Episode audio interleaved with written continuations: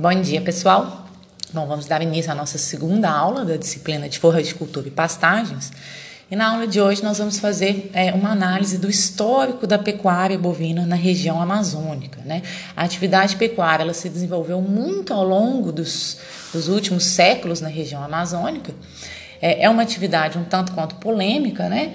Muitas pessoas associam o desmatamento da floresta amazônica com a atividade pecuária, né? Ou seja, a substituição de áreas de floresta por áreas de pastagens. Então, nessa aula de hoje, nós vamos fazer um recorte sobre a evolução dessa atividade aí na região da Amazônia. Nós vamos ver que é, é, consiste basicamente de quatro fases. Então, começando desde lá de 1600 até os dias atuais, nós vamos caracterizar então, né, cada uma dessas fases.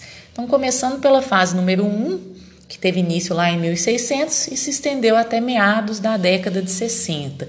Então foram mais de 300 anos é, que a atividade pecuária apresentou, é, apresentava essas características da primeira fase que nós vamos discutir agora.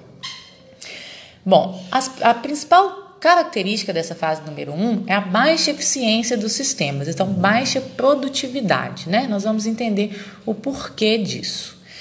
Bom, primeiramente, é, né, nessa época, né? A ilha de Marajó, é, no Pará, era o principal centro da pecuária, né, onde tinha concentrado ali o maior número de animais, além de algumas regiões do Baixo e Médio Amazonas também, mas principalmente na ilha do Marajó.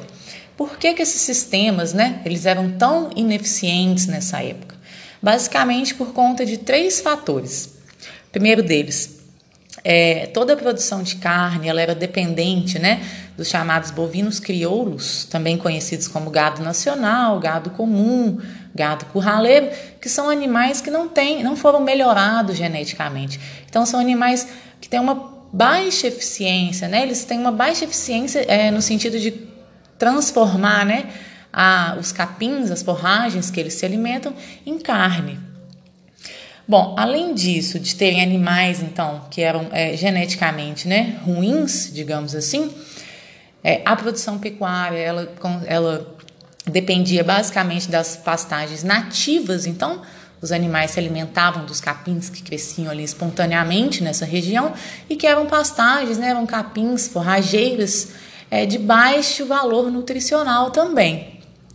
E além disso, o fato de não existirem estradas naquela época dificultava muito é, o escoamento, tanto o escoamento da produção quanto o crescimento, o desenvolvimento dessa atividade. Então, a falta de logística de transporte era um outro fator. Né? Nessa época, não existiam rodovias, estradas.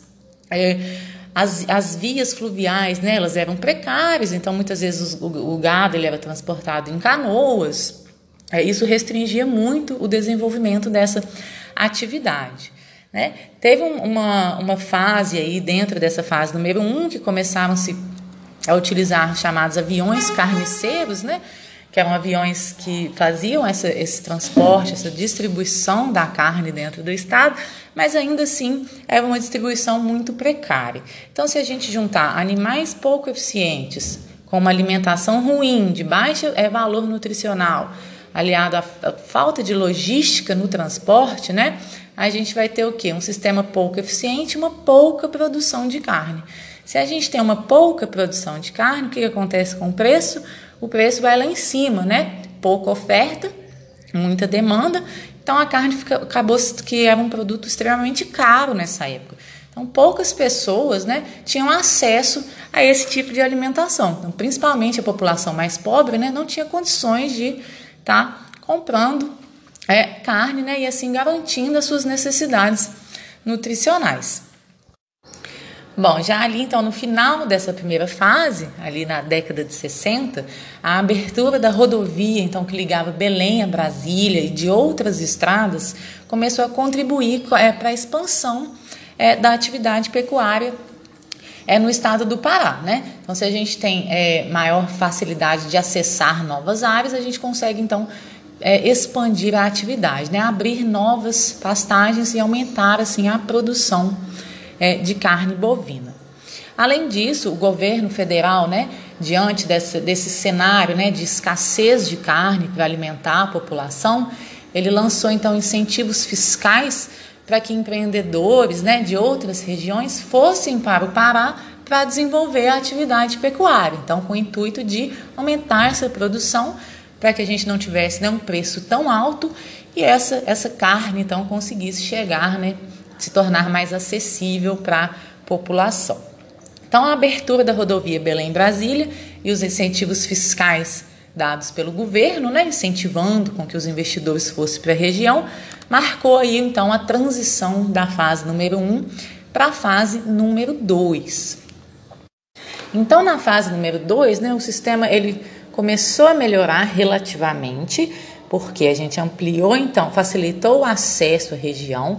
Então, assim, deu incentivos fiscais para aumentar a produção, então começou a aumentar o número de pastagens na região. Como facilitou o acesso, né, com a construção de estradas, rodovias, facilitou também a inserção de novas raças de animais que tinham uma genética melhor, né, que tinham uma capacidade de produção melhor do que o gado nacional que era explorado ante anteriormente, principalmente é, as espécies né, zebuínas. Então, com isso, começou-se a ter uma melhoria também é, na qualidade genética dos animais, do rebanho. Bom, então a gente aumentou as áreas de pastagem plantadas, facilitou o escoamento de produção e o acesso à região e começou a melhorar geneticamente os animais. Mas um problema grande que ocorreu nessa segunda fase é que, apesar de ter aumentado né, as áreas de pastagens plantadas, então eu só esqueci de mencionar que na fase número 1, um, né, os produtores, os pecuaristas exploravam as pastagens nativas, então os capins que na, é, ocorriam né, de forma espontânea na região, já na fase número 2 aumentou-se então é, a área de pastagens plantadas, né? Que os pecuaristas, os produtores, eles já levavam espécies do interesse deles para plantar e formar suas pastagens.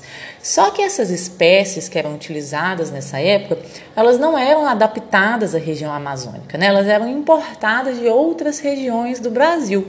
Então, o que, que acontecia? Lá na região amazônica, elas não se davam tão bem assim. Então, elas não produziam da forma que elas deveriam. Então, à medida que o tempo passava, essas forrageiras, né, essa pastagem, ela ia envelhecendo, ia perdendo a sua capacidade de produção, porque ela não era adaptada a essa região, e os pastos então iam se degradando. E aí o que que os produtores rurais, né, os pecuaristas faziam?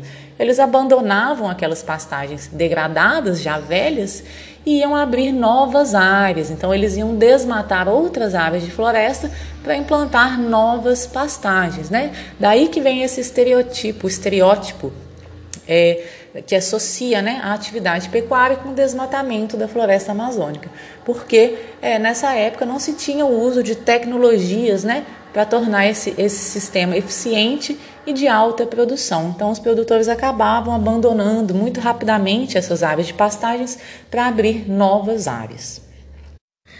Bom, então, diante desse cenário, né, é, isso motivou então que é, empresas, instituições de pesquisa, como a Sudan, a Embrapa, né, um destaque para a Embrapa Amazônia Oriental, que teve uma grande contribuição na melhoria dos sistemas pecuários na região amazônica, é, eles começaram a pensar em alternativas né, para reverter esse quadro. Então, o que, que a gente tem que fazer para que é, aumentar a capacidade de produção das nossas pastagens para que os produtores não precisem abandonar essas áreas e ir em busca de novas áreas. É, e a saída para isso é investir em tecnologia, principalmente na questão do melhoramento genético né, das forrageiras, da seleção de espécies que eram adaptadas à região, que conseguissem manter altas produtividades durante muito tempo, né, evitando assim que aquelas áreas se degradassem e, for, e fossem abandonadas. Então, o lançamento né, de espécies forrageiras de capins adaptados à região amazônica contribuiu muito para o aumento dessa, da produtividade dessas pastagens e foi o um marco, então, entre essa fase número 2 para a fase número 3, onde o sistema, de fato, começa a se tornar mais eficiente, né, agora com o uso de forrageiras apropriadas para a região. Essa terceira fase, então, ela priorizava o que?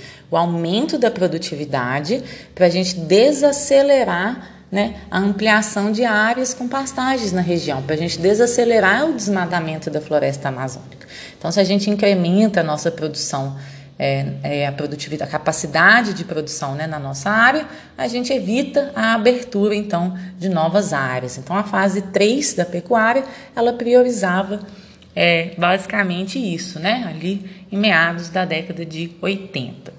Além disso, é, o aumento das pressões políticas, é, pressões ambientais contra o desmatamento, também contribuiu né, para esse uso mais racional da terra, produzir mais em áreas menores, né, com uma maior harmonia com os princípios agronômicos, econômicos, ambientais, sociais e de bem-estar animal. Então começou é, o amadorismo, né? que a gente diz que ainda persiste na pecuária amazônica, ele começou a perder espaço. Então, já não tinha mais espaço para essa produção sem o uso de tecnologias, né? sem um planejamento adequado, sem levar em consideração é, as questões ambientais, que é o que a gente busca né? hoje em dia, sistemas cada vez mais eficientes em produção e que sejam cada vez menos prejudiciais ao meio ambiente. E claro, pensando sempre no retorno econômico para o produtor. E a fase 4 seria a fase que ainda está em construção, né? É o que a gente busca, então, é, chegar no futuro, é, que é tratar as pastagens como uma, qualquer cultura agrícola, né? Que a gente precisa fazer a utilização de insumos, é, de adubos, de tecnologia para poder manter a fertilidade do solo, a capacidade produtiva por muito tempo, né? aumentar a longevidade das nossas pastagens, utilizar espécies que são adaptadas à região que são, e sejam é, que tenham um alto valor nutricional, né? que sejam espécies bastante produtivas, respeitar então a legislação ambiental, a legislação trabalhista, que é o que nós chamamos então de profissionalização da pecuária na região amazônica, né? É o que a gente busca, então estamos construindo nessa última fase e a nossa disciplina então vai nos dar condições, né, de implementar então é um sistema de pecuária